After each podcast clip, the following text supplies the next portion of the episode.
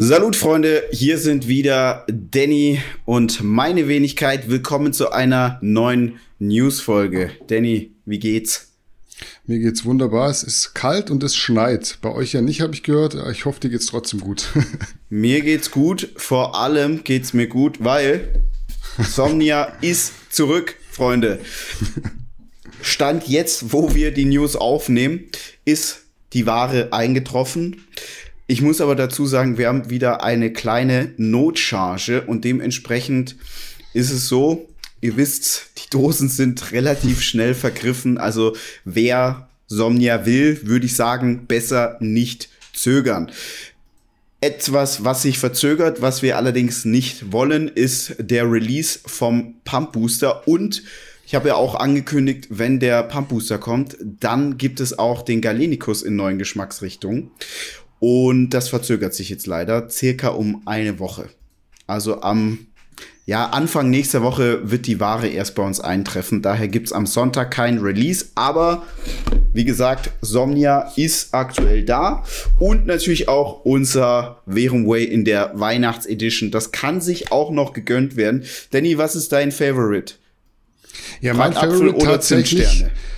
Bratapfel. Also ich bin ja ein mega okay. Zimtfreak. Ich mache mir überall Zimt drauf. Ich habe auch äh, immer so eine Riesenpackung Zimt daheim. Aber schmeckt mega geil. Aber ich hätte nicht erwartet, dass Bratapfel so geil schmeckt. Mhm. Also wirklich, Bratapfel ist mega.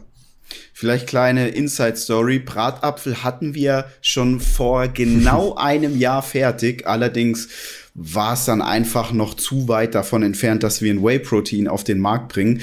Und es ist halt, ja, in der Weihnachtszeit bietet sich ja Bratapfel an. Ich muss ja gestehen, ich, äh, wenn du mich jetzt fragst, ich tue mich sehr, sehr schwer, ähm, mich für eine Geschmacksvariante zu entscheiden.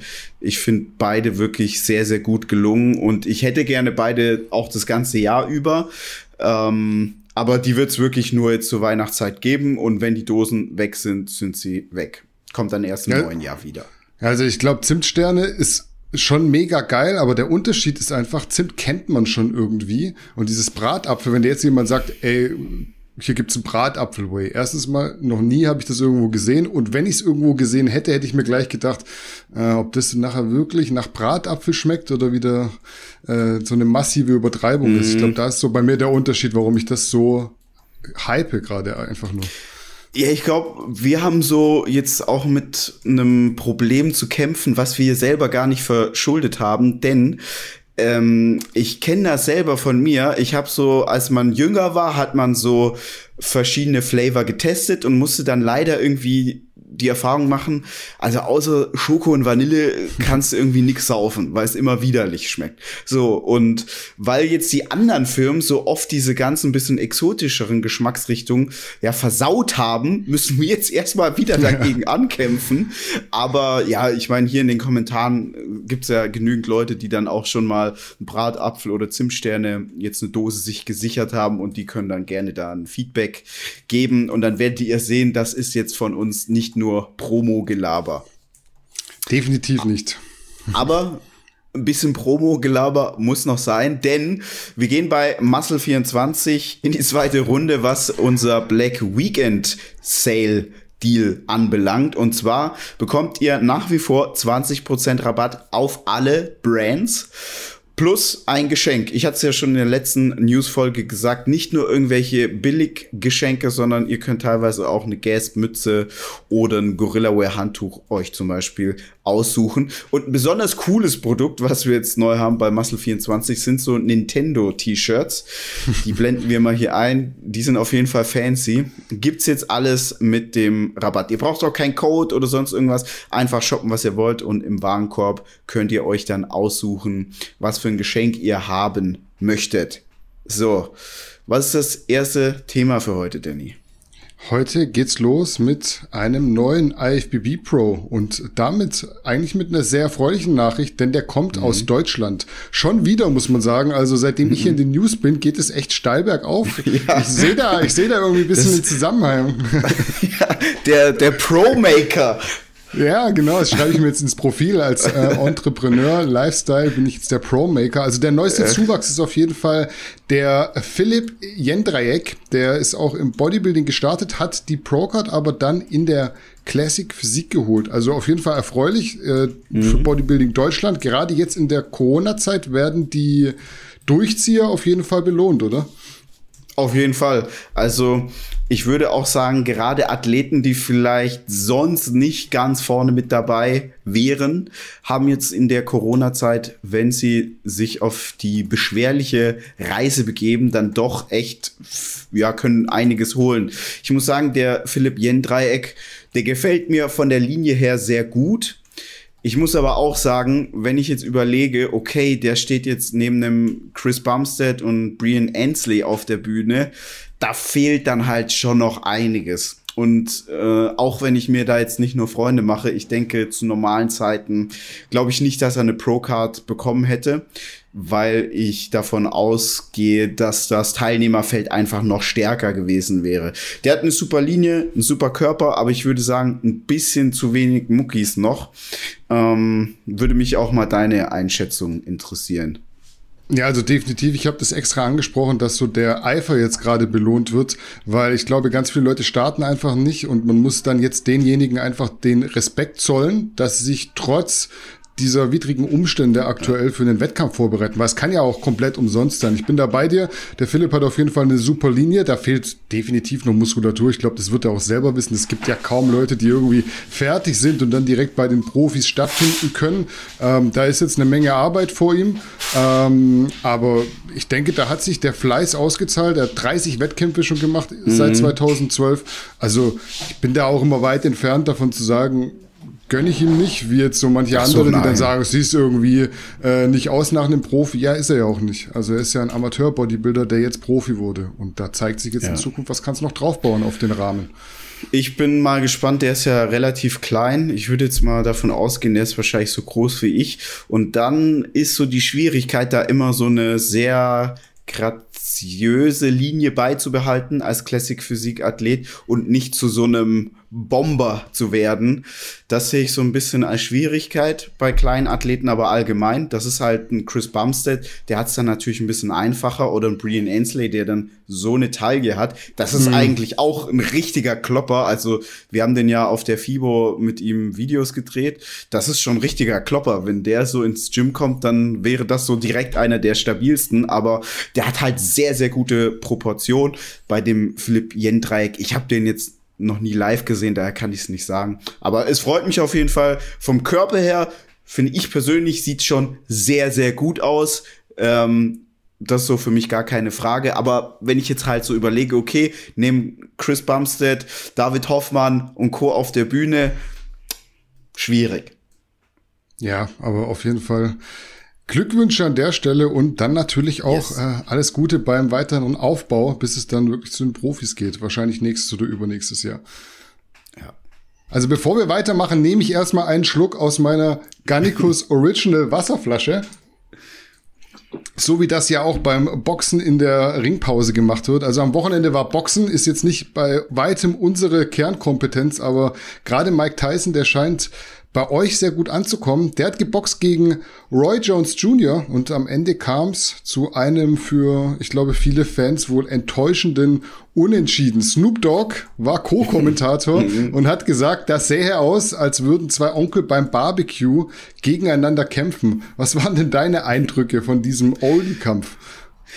Ich muss sagen, ich hatte im Vorfeld so ein bisschen Bauchschmerzen, weil meistens sind so Comebacks von Sportlern, die sehr, eine sehr turbulente Zeit nach ihrer sportlichen Karriere hatten eigentlich nichts, was man so sehen will. Und Mike Tyson, ich bin ultra Fan, wie ihr wisst, aber so sein ganzes Leben schon während seiner aktiven Karriere, aber auch danach, das war halt schon oft eine Achterbahnfahrt.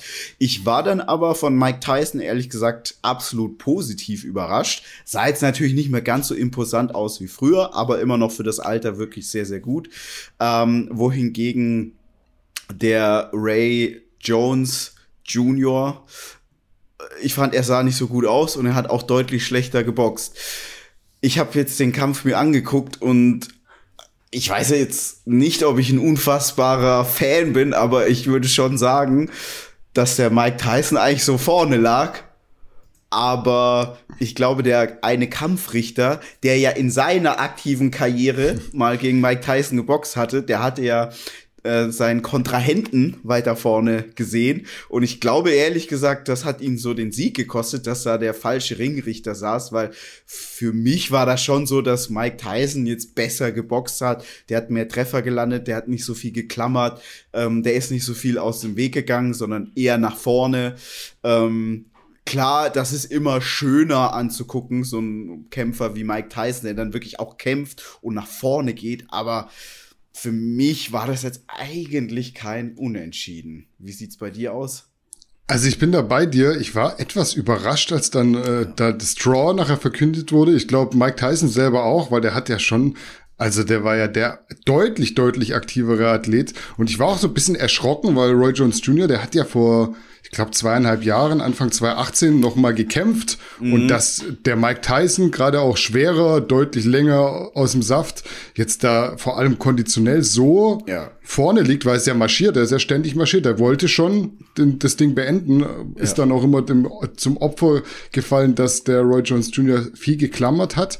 Ähm, aber ansonsten, ich fand das jetzt nicht so enttäuschend, wie es manche Leute geschrieben haben. Und auch äh, Snoop Dogs Meinung teile ich jetzt nicht ja. unbedingt. Ich fand für Ü50 doch ein ansehnlicher Kampf. Ich hätte das zwölf Runden angeguckt. Also vor allem Mike Tyson fand ich wirklich überraschend stark und das hat mich dann persönlich auch sehr, sehr gefreut, dass man jetzt nicht den Eindruck hatte, okay, das ist so ein bisschen ähm, das Pendant zum Dschungelcamp, äh, sondern es ist ja auch anscheinend so, dass die Gage gespendet wurde oder wird und das sind ja 10 Millionen. Also das ist ja schon echt eine Menge Kohle das hat mich sehr überrascht. Aber freut mich natürlich, wenn es den beiden so gut geht finanziell, dass sie jetzt sagen, sie machen das nicht wegen der Kohle, sondern weil sie Bock drauf haben und die Kohle nehmen sie und das kommt einem guten Zweck zugute. Ja, also ich weiß gar nicht, ob der Roy Jones Jr. spendet. Der Mike Tyson spendet auf jeden Fall. Äh, mhm. Äh, ich war da auch überrascht, auf jeden Fall. Also finde ich ein gutes Stück. Ich weiß jetzt nicht, wie es bei Mike Tyson finanziell aussieht. Ich hatte da irgendwie so zwischendrin mal den Eindruck, da läuft es nicht mehr ganz so gut. Aber jetzt so mit seinem Podcast ist er definitiv wieder im Kommen. Äh, und es hört ja. sich ja so an, als wäre er nicht abgeneigt, da irgendwie den nächsten Oldie bald in den mhm. Ring zu holen. Also ich habe Bock drauf. Ich fand's echt cool. Also jetzt nicht, ja. nichts, wo ich jetzt bereuen würde, dass ich das angeschaut habe, wie andere Schwergewichtskämpfe von auch Klitschko, was ja auch schon mehr so nichts mehr mit Schwergewichtsboxen zu tun hatte irgendwie. ja, wobei da die Klitschkos nicht unbedingt immer Schuld hatten, sondern äh, teilweise waren die Gegner einfach zu schwach. Ja, gebe ich dir recht. So im Mai erst hat Haftor Björnsson mit 500 Kilo einen Weltrekord im Deadlift aufgestellt. Jetzt hat der gute Gabriel Pena 520 Kilo gehoben. Allerdings nicht regulär, sondern von Blocks. Trotzdem für mich eine absolut brutale Leistung, auch wenn es vielleicht am Ende ein bisschen wackelig war. Was denkst du, wenn du 520 Kilo hörst? Also ich glaube, sogar der normale Lifter hat da starke Probleme, das Gewicht mit der Langhantel wegzurollen. Ja, 520 Kilo ist schon unfassbar schwer. Und was ich eben noch imposanter finde, also der Haftor ist ja deutlich schwerer und entsprechend muss man ja diese Leistung dann auch entsprechend einordnen wie du gesagt hast, das sah ein bisschen wackelig aus, aber ich glaube, das ist so ganz normal bei 520 Kilo. ähm, mich würde mal interessieren, ob er danach jetzt irgendwie Blessuren hat, ob da wirklich irgendwie Knie, Rücken etc.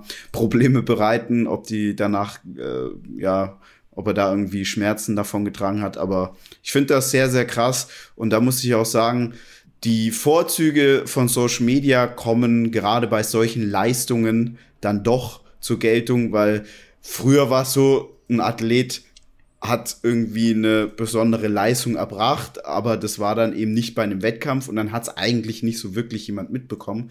Und heutzutage durch Social Media bekommen es die Leute mit. Natürlich gibt es dann auch irgendwelche Hater, die dann sagen, da Fake Weights oder sonst irgendwas. aber ich denke, gerade in dem Fall überwiegt echt das Positive.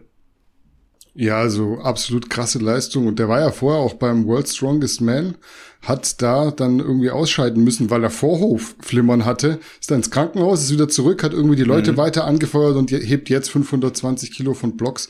Also meinen Respekt hat der gute Mann auf jeden Fall. Mich würde mal interessieren auch noch, wie viel er denn vom Boden ausschafft. Mhm, Dann also muss er ja schon auch recht stark sein. Also ich bin da relativ guter Dinge, dass früher oder später diesen 501 Kilo Weltrekord irgendwann jemand äh, knacken wird. Also ich hatte, glaube ich, vor 500 Kilo gesagt, mhm. das war natürlich äh, 501 Kilo. Es ist so wenig, dass ich mittlerweile gar nicht mehr äh, darauf achte, weil es war, glaube ich, eher so ein Affront gegen Eddie Hall damals. Ich denke, da ist mehr drin als 501. Wir kommen zu einem Thema, das, glaube ich, im Vorfeld leicht die Gemüter erhitzt hat. Also Kai Green hatte nämlich etwas Großes angekündigt und da dachten tatsächlich manche Leute, er würde beim Mr. Olympia starten. Also für mich absolut unverständlich, aber ich will den mhm. Leuten auch nicht die Hoffnung nehmen. Am Ende hat der Kai jetzt nur einen neuen Sponsor, nämlich Redcon One vorgestellt, was insofern interessant ist, dass seine Marke Dynamic Muscle damit ab sofort eingestellt wird. Also was hast du gedacht? Mhm als du das gehört hast und wie schätzt du den Move ein? Jetzt so wirtschaftlich auch und prioritätentechnisch.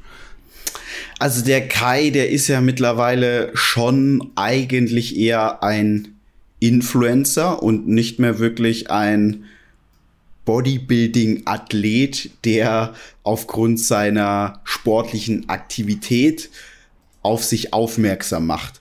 Ich würde da auch das schon so stehen lassen, weil wenn man jetzt zum Beispiel jemanden wie Jay Cutler vergleicht, der bewegt sich ja schon noch in der Bodybuilding-Welt, der macht, der hat eine eigene Show, ähm, der hat bestimmte Gastauftritte etc. Das sehe ich jetzt bei Kai Green alles nicht so wirklich, sondern das gleicht schon eher so einem 25-jährigen Instagram-Boy, wie er sich äh, auf Social Media präsentiert. Das ist jetzt ja auch gar nicht verwerflich. Ähm, er macht ja damit auch denke ich jetzt mal ganz gutes Geld.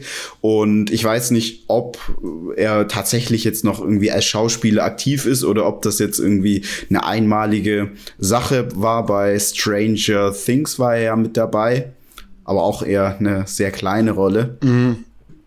Ähm, daher ist jetzt so Kai Green für mich, was Bodybuilding angeht, eigentlich so zunehmend irrelevanter. Mich wundert es jetzt auch mit den Supplements nicht wirklich. Ich muss dazu sagen, ich weiß jetzt nicht genau, war das am Ende des Tages wirklich eine Marke von Kai Green oder ist das nicht eher ein Lizenzgeschäft gewesen? Was ist der Unterschied? Also, wenn er jetzt wirklich eine eigene Marke mit eigener Firma hat, dann hat er wahrscheinlich diese eigene Firma mit jemand anderem zusammen gehabt, weil ich mir jetzt nicht vorstellen kann, dass Kai Green wirklich operativ äh, da gearbeitet hat. Also sprich, irgendwie mit dem Steuerberater telefoniert oder Produkte neu bestellt etc. Das das habe ich jetzt sehe ich bei ihm nicht. Ich glaube eher, er hat da so seine Lizenz gegeben und also seinen Namen und dann hat das eben eine andere Firma praktisch gemacht und er war eigentlich nur sowas wie ein, ich sag jetzt mal Influencer Plus. Das glaube mhm. ich ehrlich gesagt eher. Und ähm, jetzt hat das wahrscheinlich nicht so viel gebracht, wie er gedacht hatte, weil eine Marke wirklich aufzubauen, also wir sind ja jetzt mit Gannicus Original auch noch ganz am Anfang, das ist nichts, was du mal so kurz machst. Und das ist auch, äh, wie soll ich sagen, das Problem ist, glaube ich, bei ganz, ganz vielen Bodybuildern, die kriegen so sehr, sehr viele Schulterklopfer für ihren tollen Körper. Aber sehr, sehr viele verstehen nicht, dass sie zwar Schulterklopfer bekommen für ihren Body, das jetzt aber nicht unbedingt auf alles andere übertragen können und dass die anderen Dinge deswegen nicht automatisch wie von Zauberhand laufen. Und ich glaube schon, dass da die Performance schlechter war, als er sich das auf, ausgedacht hatte. Ähm, es reicht einfach auch nicht, wenn du, wenn du einen Athleten hast, nämlich Kai Green. Ähm, du brauchst mehr, damit so eine Marke gut funktioniert. Also ihr könnt ja mal überlegen, gibt es irgendeine Marke von einem ehemaligen Bodybuilder, die richtig gut funktioniert? Ich glaube, die meisten werden jetzt wahrscheinlich in die Kommentare tippen Ronnie Coleman, Jay Cutler und Kevin Leroney. Bei Ronnie Coleman und Kevin Leroney ist aber Lizenzgeschäft. Also da steckt eine andere Firma dahinter. Bei Ken Kevin Leroney ist es FA Nutrition. Bei mhm. Ronnie Coleman ist, glaube ich, Prometheus, das so in Europa der größte Großhändler für Supplements. Die haben immer diese, diese 30 FIBO-Stände von den ganzen amerikanischen Marken, ProSubs, BPS, etc., etc., das ist alles Prometheus.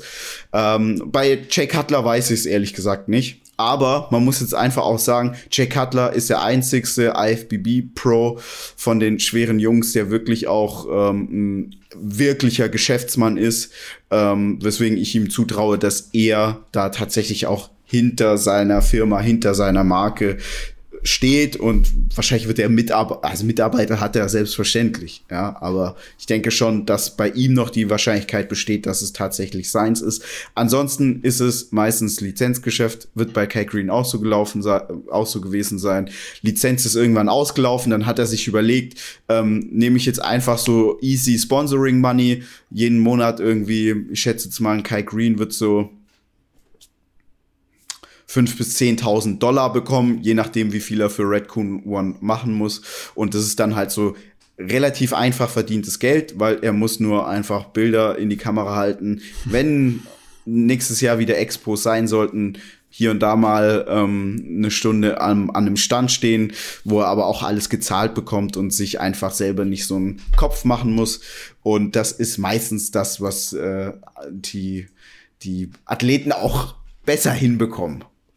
Ja, also ich war verwundert, als ich bei Kai Green auf dem Instagram-Profil war, weil ich wusste schon, der ist so mittlerweile, glaube ich, der größte IFBB-Pro in dem Game, mhm. aber der hat jetzt mittlerweile 6,3 Millionen Follower auf Instagram. Das okay. sind eine Million mehr als letzten November und zwei Millionen mehr als November 2018. Also der hat mhm. da echt stabil draufgepackt in einem Tempo, was schon beachtlich ist mittlerweile dann ist er wahrscheinlich eher an den 10k im Monat und nicht die 5. ja, ich ja. bin gespannt auf jeden Fall. Also ich glaube, beim Mr. Olympia war ja auch ein so ein großes Thema, dass er da einen Stand wollte für seine Marke damals, äh, für mhm. sein Dynamic Muscle und das nicht funktioniert hat. Und da war er ja weinend vor der Kamera. Also wäre das Ganze vielleicht früher gekommen, hätte man ihn vielleicht noch versöhnenderweise beim Mr. Olympia gesehen. Mittlerweile, auch wenn Kai Green mittlerweile nochmal eine Ankündigung angekündigt hat, ich bleib da dran, aber ich glaube nicht, dass wir ihn nochmal auf einer Wettkampfbühne sehen werden. Nein, das ist einfach nur um praktisch diesen dieses Bild des Body, des echten Athleten aufrecht zu erhalten. Ähm, das ist der einzige Grund hinter diesen ganzen Ankündigungen. Ich bin mir schon ziemlich sicher, dass ein Kai Green nach wie vor Bodybuilding lebt und liebt. Er wiegt ja immer noch irgendwie, weiß nicht, jenseits der 130 Kilo, schätze ich mal. Mhm. Ähm, aber der wird auch nicht jünger. Wie alt ist Kai Green jetzt? 45, angeblich. Ja. Ist er sogar ein bisschen älter, hat mal irgendjemand ins Gespräch gebracht. Also. Ja. So, das macht's nicht einfacher, dann da noch mit den jungen, hungrigen äh, mitzuhalten. Wir halten ja eigentlich mittlerweile jede Woche die Fahne hoch in Bezug auf Corona und kritisch hinterfragen. Das macht auch Simon Teichmann militant, muss man an der Stelle definitiv festhalten. Letzten mhm. Freitag gab es ein neues Video von ihm und der Artikel dazu, der ging bei uns richtig, richtig steil. Ich zitiere mal im Wortlaut eine Aussage von Simon, die dient uns dann als Diskussionsgrundlage. Ich zitiere, wie lange wollen wir uns denn noch an haltlose Versprechungen oder Vorgaben halten? Das ist absoluter Blödsinn. Ich möchte, dass solche Videos geteilt werden, dass Aufmerksamkeit auf unseren Sport passiert. Ich glaube nämlich sonst, dass hundertprozentig die kleinen Fitnessstudios, aber auch ganz viele von den großen dicht machen werden. Das macht unseren Sport kaputt. Tut etwas dagegen, wenn es euch wichtig ist. Ich möchte, dass die Fitnessstudios wieder aufmachen unter egal welchen Konzepten. Wie kamen diese und die anderen Äußerungen von Simon bei dir an? Ich möchte mal, äh, wie soll ich sagen, mal ganz ehrlich sein. Also ich habe ja Simon Teichmann schon einige Male als so so auf einen Level mit Sascha Huber gestellt. Einfach so He Helene Fischer, der Fitness-YouTuber. Aber gerade jetzt in der Corona-Sache ist Simon Teichmann wirklich jemand, einer der ganz, ganz wenigen, der nicht Angst vor dem Thema hat, wie es, ich glaube, außer uns und Simon Teichmann sagt so nicht wirklich jemand etwas zu dieser ganzen Corona-Situation. Also ich krieg's zumindest nicht mit. Coach Burak halt Oder? noch, aber der ist ja, ja der zählt okay, ja schon fast ja, zu uns. Aber ich, Coach Burak ist jetzt kein Fitness-YouTuber. Nee. Für mich. ja, ähm, daher Grüße an der Stelle. Ich hoffe, das fasst jetzt nicht als Diss auf, aber das glaube ich nicht. Nein, aber Coach Burak ist ja ein gestandener Coach und äh, der nutzt zwar auch YouTube, aber er ist jetzt nicht, ich glaube, er hat jetzt nichts dagegen, wenn man ihn nicht in einem Atemzug mit Görki, Simon Teichmann und äh, Smart Gains nennt. Mm, ich glaube, ja. das sieht er, ich glaube, das sieht er sich selber auch nicht. So, aber Simon Teichmann, ähm, ich, ich konnte früher immer gar nichts mit ihm anfangen, weil alles, was er so gesagt hat, das war für mich so vollkommen austauschbar. Das war so für mich auch egal, ob der das jetzt sagt oder nicht, weil das hast du schon irgendwie hunderttausendmal woanders gehört. Aber gerade jetzt bei dem Corona-Thema ist er alles andere als gefällig und ähm, bewegt sich ja da natürlich schon auch immer auf so eine gewisse Gefahr zu, nämlich die Gefahr der sozialen Ausgrenzung und des Shitstorms und der negativen Verallgemeinerung. Weil man ist ja dann, was sind jetzt so die Hashtags Covidiot und keine Ahnung, ja. was da alles gibt. Ja, ein Corona-Leugner etc. Und jetzt ist er schon jemand, der so ganz klar eine Position bezieht. Und da habe ich auf jeden Fall Respekt davor. Und deswegen würde ich jetzt auch nie wieder irgendwas über Simon Teichmann sagen. Generell will ich auch gar nicht mehr mich irgendwie im Internet mit Leuten streiten, weil das einem im Nachhinein würde man es immer nicht nochmal machen. Daher an der Stelle auf jeden Fall Respekt an Simon Teichmann und vor allem, was ich auch schon besonders finde, ich habe jetzt mal bei dem Video so ein bisschen die Interaktion bei ihm angeguckt und das ist jetzt nicht so, dass er da jetzt wahnsinnig polarisiert, sondern die meisten seiner Follower sind derselben Meinung wie er. Also er hat jetzt da nicht signifikant Daumen nach unten und auch nicht wirklich signifikant viele Hate-Kommentare. Jetzt kann man sagen, ja, die kann er auch löschen, das stimmt, aber die Daumen nach unten, die kann man nicht löschen. Und da mhm. hat er jetzt nicht irgendwie signifikant viele. Daher muss ich da schon sagen, Respekt, ähm, das, was er sagt, das ist ja das, was ich so schon seit Anfang des Jahres sage. Die Maßnahmen in allen Ehren, aber man muss halt auch immer überlegen, woher kommt unser Wohlstand? Woher kommt das, dass wir jetzt irgendwie sagen, man bietet gewisse Hilfen an oder ähm, generell, dass wir so, so, eine, so eine Situation besser überstehen als Länder mit einem niedrigeren Lebensstandard? Es kommt natürlich daher, dass wir ein recht gutes wirtschaftliches System haben. Aber wenn dem jetzt der Boden unter den Füßen weggezogen wird, dann ähm, werden halt solche Krisen immer schwieriger zu meistern. Und meiner Auffassung nach sollte man da jetzt nicht so, mh, hm, sagen wir es so, ein Boxer, der kann so ein paar Schläge einstecken. Nichtsdestotrotz guckt er schon danach, dass er eine Deckung hält, weil ihm klar ist, irgendwann kommen so viele Schläge oder so harte Schläge, die kann ich nicht mehr wegstecken. Und so ist es auch mit unserer Wirtschaft. Und so ist es eben auch mit den Fitnessstudio-Betreibern. Irgendwann ist der Lockdown einfach zu lange und die finanziellen Einbußen sind zu groß, sodass zu viele Fitnessstudios schließen müssen. Und an Fitnessstudios, es hängt ja ganz viel dran. Natürlich einmal die direkten Arbeitsplätze, Trainer, Servicekräfte, Aushilfen. Es kann ja irgendwie eine alleinerziehende Mutter sein, die als Minijobberin auf 450 Euro Basis dort einmal irgendwie oder dreimal in der Woche sauber macht. So, für die fällt auf einmal der Minijob weg.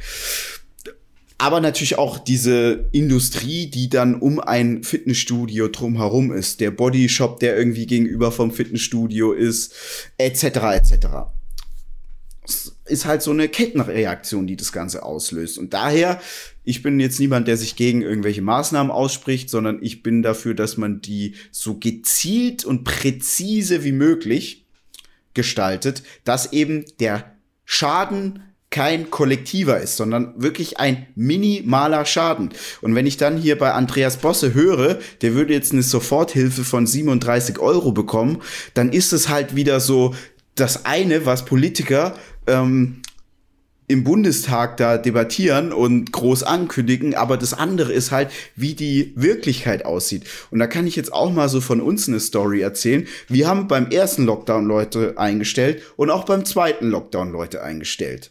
So.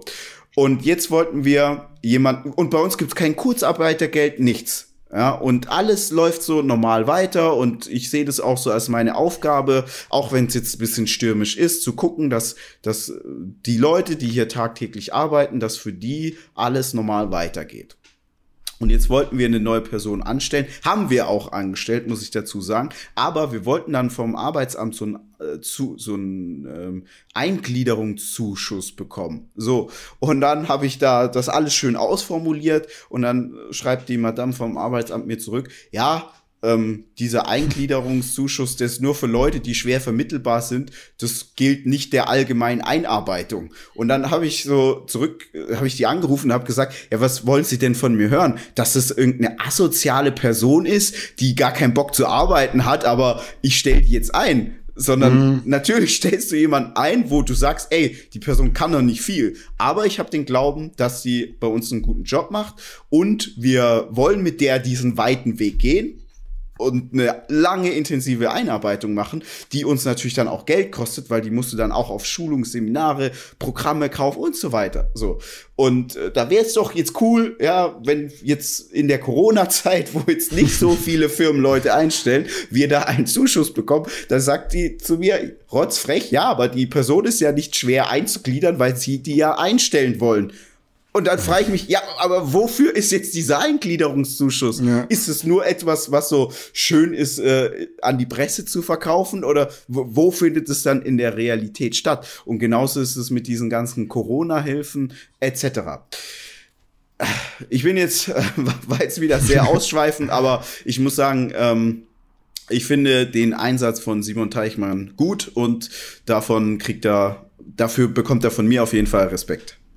Ja, von meiner Stelle auch Props an Simon Teichmann, der geht durch die ganze Corona-Zeit eigentlich permanent vorne weg und sagt seine Meinung. Und ich, ich mag einfach Leute, die ihre Meinung sagen. Es muss nicht mal sein, dass genau. er irgendwie Recht hat oder dass der meiner Meinung ist.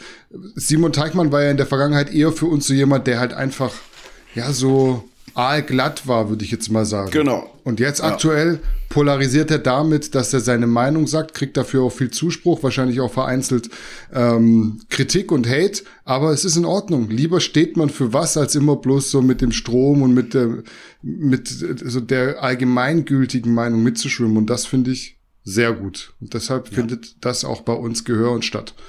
Und man muss ja auch sagen, äh, das war jetzt, glaube ich, einer der stärksten Artikel der vergangenen Woche. Also mhm. das fanden jetzt auch andere sehr gut. Ja, definitiv. Das war sogar der best geklickte letzte Woche und es gab noch einen, der sehr, sehr gut geklickt war, hat auch zu tun mit Corona. Da mhm. gehen wir nämlich zu den Gym-Schließungen, weil davon sind zwei Studios unter anderem, muss ich sagen, in Baden-Württemberg, also bei Heilbronn, das ist da, wo auch Smart Gains sein Smart Gym hat, eines davon. Die sind davon nicht betroffen. Die haben offen, mhm. allerdings unter der Voraussetzung, dass nur zwei Haushalte gleichzeitig dort vor Ort sind. Einstündige Termine werden da per App vergeben und das Türsystem lässt niemanden rein, bevor kein anderer geht. Konzept gibt sicher nicht nur in Baden-Württemberg, das ist mir schon klar. Äh, Andreas Bosse beispielsweise, du hast ihn angesprochen, macht das seit gestern, heute ist Dienstag, also seit gestern am Montag, den 30. November auch so.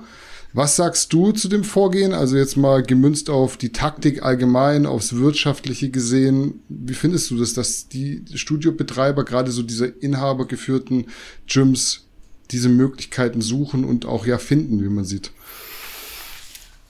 Also es freut mich natürlich für die. Ich denke allerdings, das ist so ein Tropfen auf den heißen Stein. Also da können ja, wir haben das in dem Artikel auch geschrieben, also das sind irgendwie pro Tag zwei Gyms, 80 Personen. Das mhm. ist halt echt so gemessen an dem, was sie an einem Tag für einen Durchlauf sonst haben das ist halt wirklich nicht viel. Und ich will gar nicht wissen, in, inwieweit im Voraus das Ganze schon ausgebucht ist. Äh, mir tut es, also ich finde das so sehr gut, aber mir tun die schon leid, weil ich denke nicht, dass es jetzt wahnsinnig viel bewirkt. Und das wird sicherlich auch nicht die Quote an Abmeldungen und Kündigungen signifikant reduzieren können. Das glaube ich nicht, weil es sind einfach viel zu wenige Menschen, die dann da tatsächlich trainieren können. Und ich habe mir jetzt mal überlegt, jetzt hier in Berlin gibt's mittlerweile, also so im, im, ja, innerhalb der Ringbahn, die Berliner wissen, was ich meine, ähm, gibt's jetzt so eigentlich gefühlt kein inhabergeführtes Studio mehr, ganz, ganz wenige nur. Ähm, und die großen Ketten, McFit, FitX, FitOne, wenn ich jetzt mir überlege, die machen das. Also das, so ein Studio, das hat am Tag so mehrere tausend Menschen, die das aufsuchen. Ein gut besuchtes McFit.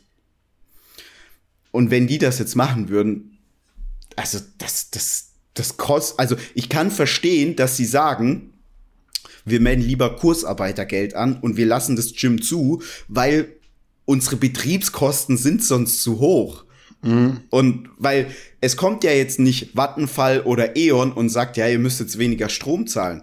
Es kommt jetzt nicht irgendwie, keine Ahnung, die Berliner Wasserwerke und sagen, ihr müsst weniger Abwasser zahlen oder ähnliches. Ja. Also, also ich glaube, das Runterfahren, auch wenn das so echt wenn ich das scheiße finde, aber das kann dann wirtschaftlich gesehen besser sein, als jetzt so ein großes Gym aufzumachen. Und man muss sich jetzt mal überlegen, ja. Also so ein Fit One in Berlin, das hat, glaube ich, 7.000, 8.000 Quadratmeter.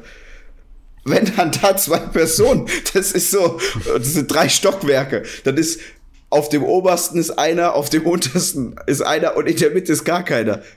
Und das ist so richtig viel Platz. Das beschreibt ja auch, äh, so ein bisschen dieses groteske Vorgehen und was ich ja, vorhin auch gesagt ja. habe. Ich bin nicht gegen Maßnahmen und ich sag auch nicht, dass man die Gyms jetzt einfach so öffnen muss, wie man das bisher gemacht hat. Aber ein 8000 Quadratmeter Studio, in dem du dich verläufst, wenn du das erste Mal bist, da können ja. mehr als zwei Personen oder zwei Haushalte sich aufenthalten, aufhalten, ohne dass da jetzt irgendwie eine akute Ansteckungsgefahr besteht. Ja, also das sehe ich jetzt, gerade als du es gesagt hast mit dem Fit One, dachte ich mir auch, das macht wieder so deutlich, äh, wo, wovon wir eigentlich reden. Also das ist ja nicht diese immer bloß dagegen reden. Viele Leute, die unterstellen mir oder uns auch immer, wir würden immer nur gegen alles reden, was die Regierung macht. Nee, aber wenn es halt unserer Meinung großteilig irgendwie Käse ist, dann muss man das ja auch sagen dürfen. Und ich finde halt echt, wenn man so ein großes Studio hat, dann muss es, wenn man ein halbes Jahr über die warmen Monate Zeit hat, sich Gedanken zu machen, bessere Lösungen geben. Und ich glaube, da sind wir Absolut. uns eigentlich alle einig. Ähm, also wenn mich jetzt ja, jemand fragt, dann würde ich ja. auch Lösungen sagen. Ich habe da jetzt so kein Problem. Ich habe jetzt auch eine Lösung gesagt. Ich kann ja. mir, also jetzt mal gesunder Menschenverstand. Auch Leute, die jetzt voll für diese Maßnahmen sind. Es kann mir doch jetzt keiner erzählen, dass es die beste Methode ist, ein 8000 Quadratmeter Studio.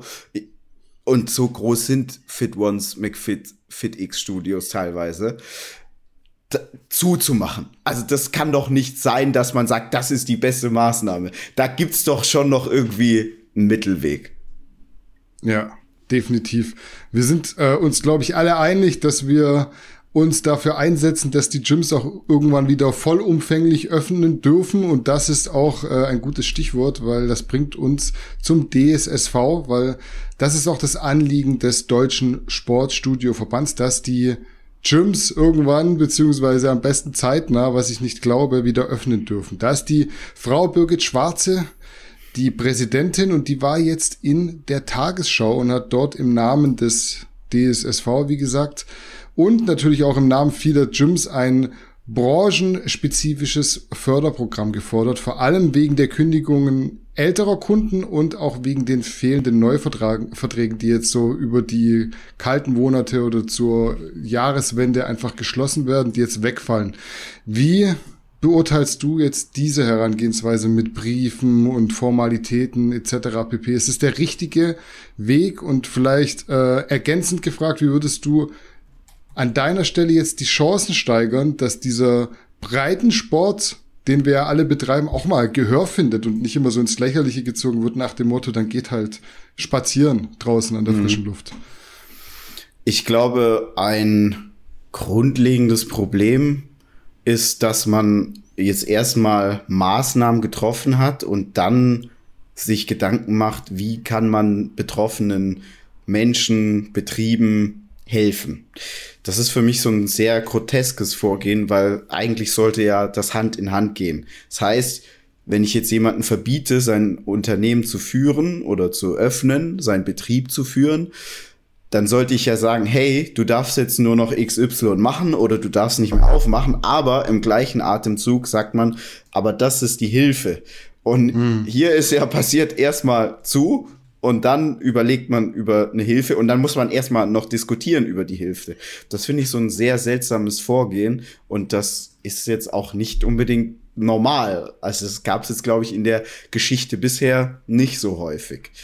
Mhm. Ähm, was war die zweite Frage? Also das war jetzt so meine Frage, was du machen würdest, vor allem, wenn du jetzt an der Stelle wärst, um dem Breitensport Gehör zu verschaffen und wie du halt einschätzt, was so dieses ganze formelle, diese Briefe und was, was der DSSV da macht. Und ich will das gar nicht irgendwie madig reden, aber es ist für mich halt so auch irgendwie, es nutzt sich ab ich will jetzt nicht sagen, man muss jetzt irgendwie vor den ja. Bundestag und muss Steine schmeißen, ist auch der falsche Weg. Äh, aber es ist so, ich glaube, Andreas Bosse hat es auch gesagt, Briefe schreiben bringt halt irgendwie nichts. Also das, ob die gelesen werden, werden, ist halt dann auch wieder die nächste Frage. Ich denke, das grundlegende Problem ist, dass wenn du so einen Kahlschlag machst, es sehr, sehr schwierig ist, ähm, diese Hilfe eine adäquate Hilfe dann auch wirklich zu leisten.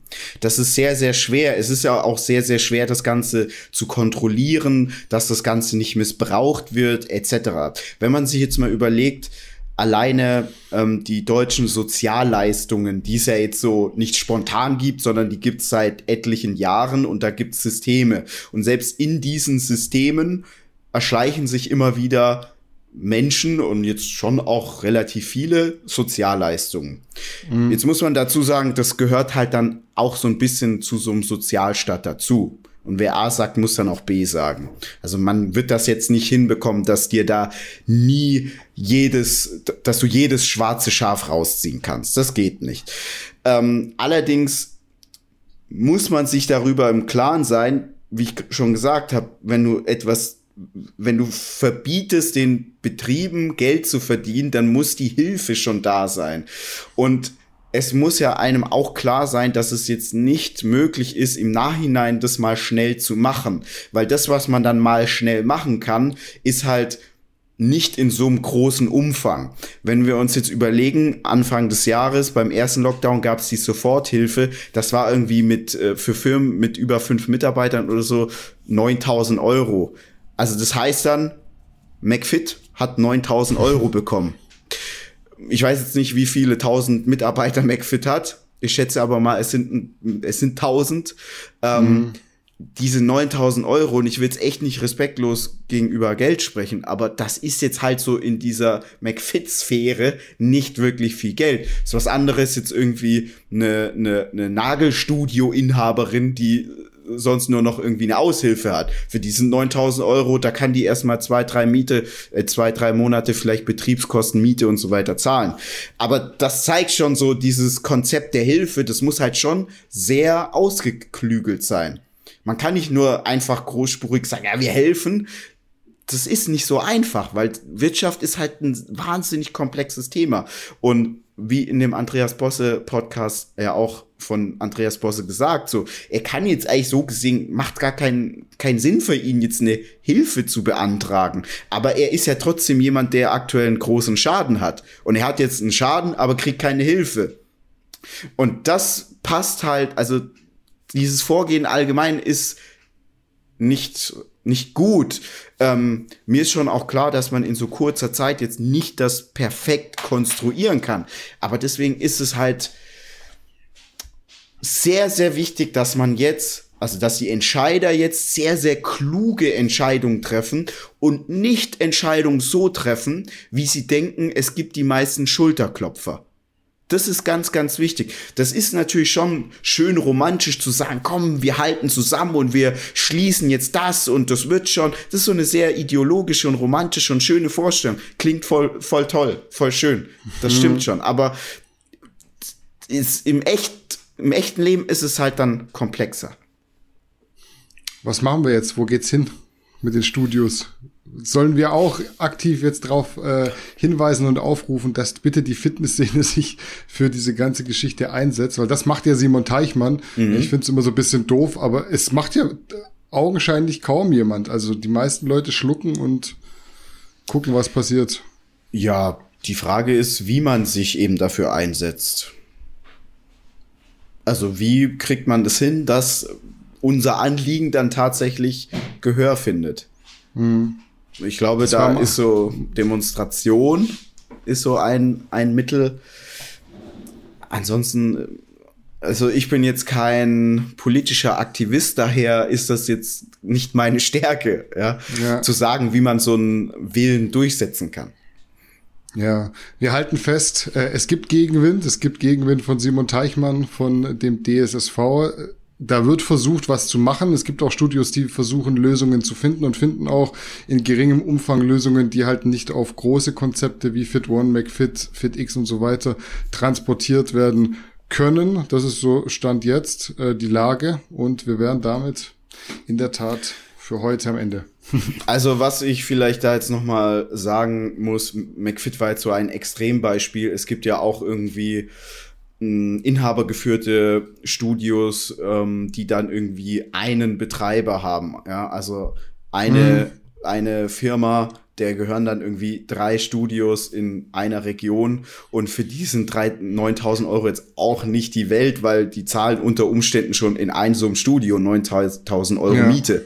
Das ist jetzt für so große Objekte nicht irgendwie utopisch viel. Wir sprechen jetzt hier nicht von irgendwie einer Zwei-Zimmer-Bude in Berlin-Pankow, ja, sondern das ist, das sind ja ähm, Industrieeinheiten, die da gemietet werden.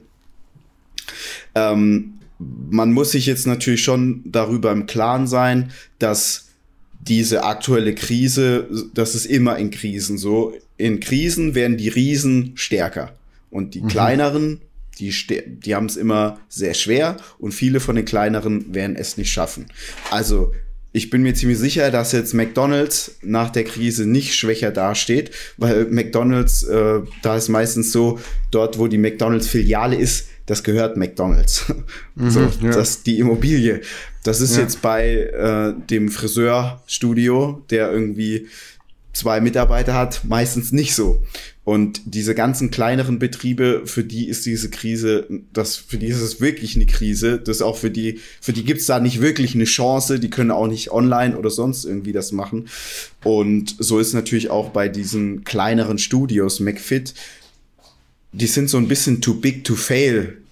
Die werden immer mhm. bei der Bank noch ein Darlehen bekommen und die haben ja Zahlen, die sie vorlegen können äh, und die haben da sicherlich auch Möglichkeiten, ähm, die dann einfach so ein inhabergeführtes Studio nicht hat. Und ich bin mir schon ziemlich sicher, dass in den nächsten zwei Jahren sehr viele von den inhabergeführten Studios es nicht mehr geben wird, weil sie unter anderem dann eben durch diese Krise jetzt zugrunde gegangen sind oder ähm, ja, sie sind daran zugrunde gegangen und das muss gar nicht irgendwie jetzt alles im Jahr 2020 oder im Januar 2021 passieren, sondern es ist ja so, wenn du in der Krise bist, du kämpfst und du, du probierst und versuchst und dann hast du vielleicht noch irgendwie privat gespart, dann gibst du das als Darlehen an dein Unternehmen, aber dann, dann hast du noch mal einen Monat irgendwie gewonnen, dann jonglierst du vielleicht mal, dann zahlst du mal ein Gehalt später, also das können wir ja mhm. auch sagen, ja, wir hatten ja auch schon Struggle und dann bin ich auch zu Danny und habe gesagt, ey Danny, diesen Monat, sorry, ist für dich okay, wenn du dein Gehalt später bekommst, weil wir haben aktuell echt Schwierigkeiten so. Mhm. Und dann gewinnst du halt noch mal Zeit, dann bezahlst da eine Rechnung, so, aber irgendwann kann es einfach sein, dass das alles zusammenbricht, dass du dann zahlungsunfähig bist. Dann kannst du nicht mehr jonglieren, dann kannst du nicht mehr schieben. Und deswegen diese, die Corona-Folgen, das wird man, man merkt ja jetzt das noch nicht mal so stark. Aber das wird sich jetzt gerade im nächsten Jahr, also im Jahr 21, 22 wird sich das bemerkbar machen. Und hier in der Großstadt Berlin wird das alles so immer entspannt sein, aber ich kann mir schon vorstellen, in kleineren Städten, wo dann meistens auch kleinere Studios sind mit, mit ja, Inhabern, die nicht die Möglichkeiten haben, wie sie ja praktisch schon, McFit ist ja fast wie ein Konzern, auch wenn die mhm. jetzt nicht an der Börse sind. Ähm, oder Fit One mit der mit Fit X, Fit One, die haben ne, einen Casino-Background. Ich glaube schon, dass da die Taschen ein bisschen dicker sind und prall gefüllter ähm, als von jemandem, der irgendwie ein inhabergeführtes Studio hat, wo dann irgendwie die Frau noch mitarbeitet und keine Ahnung, der Onkel noch irgendwie an der Theke steht und es so ein Family-Business ist. Ja, aber ich will jetzt hier auch gar nicht alles so schwarz reden. ja, ähm, nicht aber die rosigsten Zeiten, äh, wollte ich gerade nee, sagen. Aber, aber mir ist es schon wichtig, dass die Leute auch verstehen, mir geht's jetzt nicht darum, irgendwie da irgendwie dagegen zu reden, gegen die Regierung oder sonst irgendwas. Also mir, mir, mir wäre es ehrlich gesagt am liebsten, wenn ich mit allem, was ich sage, nicht richtig liegen würde. Das wäre mir ja. am allerliebsten. Geil. Und die ja. das perfekt machen. Das wäre mir am liebsten. Hat mein ja. Ego kein Problem damit. Ja, und das sind äh, gute Worte zum Schluss. Willst du noch irgendwas sagen? Sonst wären wir durch für heute. Nö, wir sind durch. Ähm, vergesst nicht unseren verlängerten Black Weekend hm. Sale bei Muscle 24. 20 Prozent. 20 Prozent plus, plus äh, Geschenk. Ja, äh, in dem Sinne, wir sind raus für heute. Macht's gut. Salut. Adios.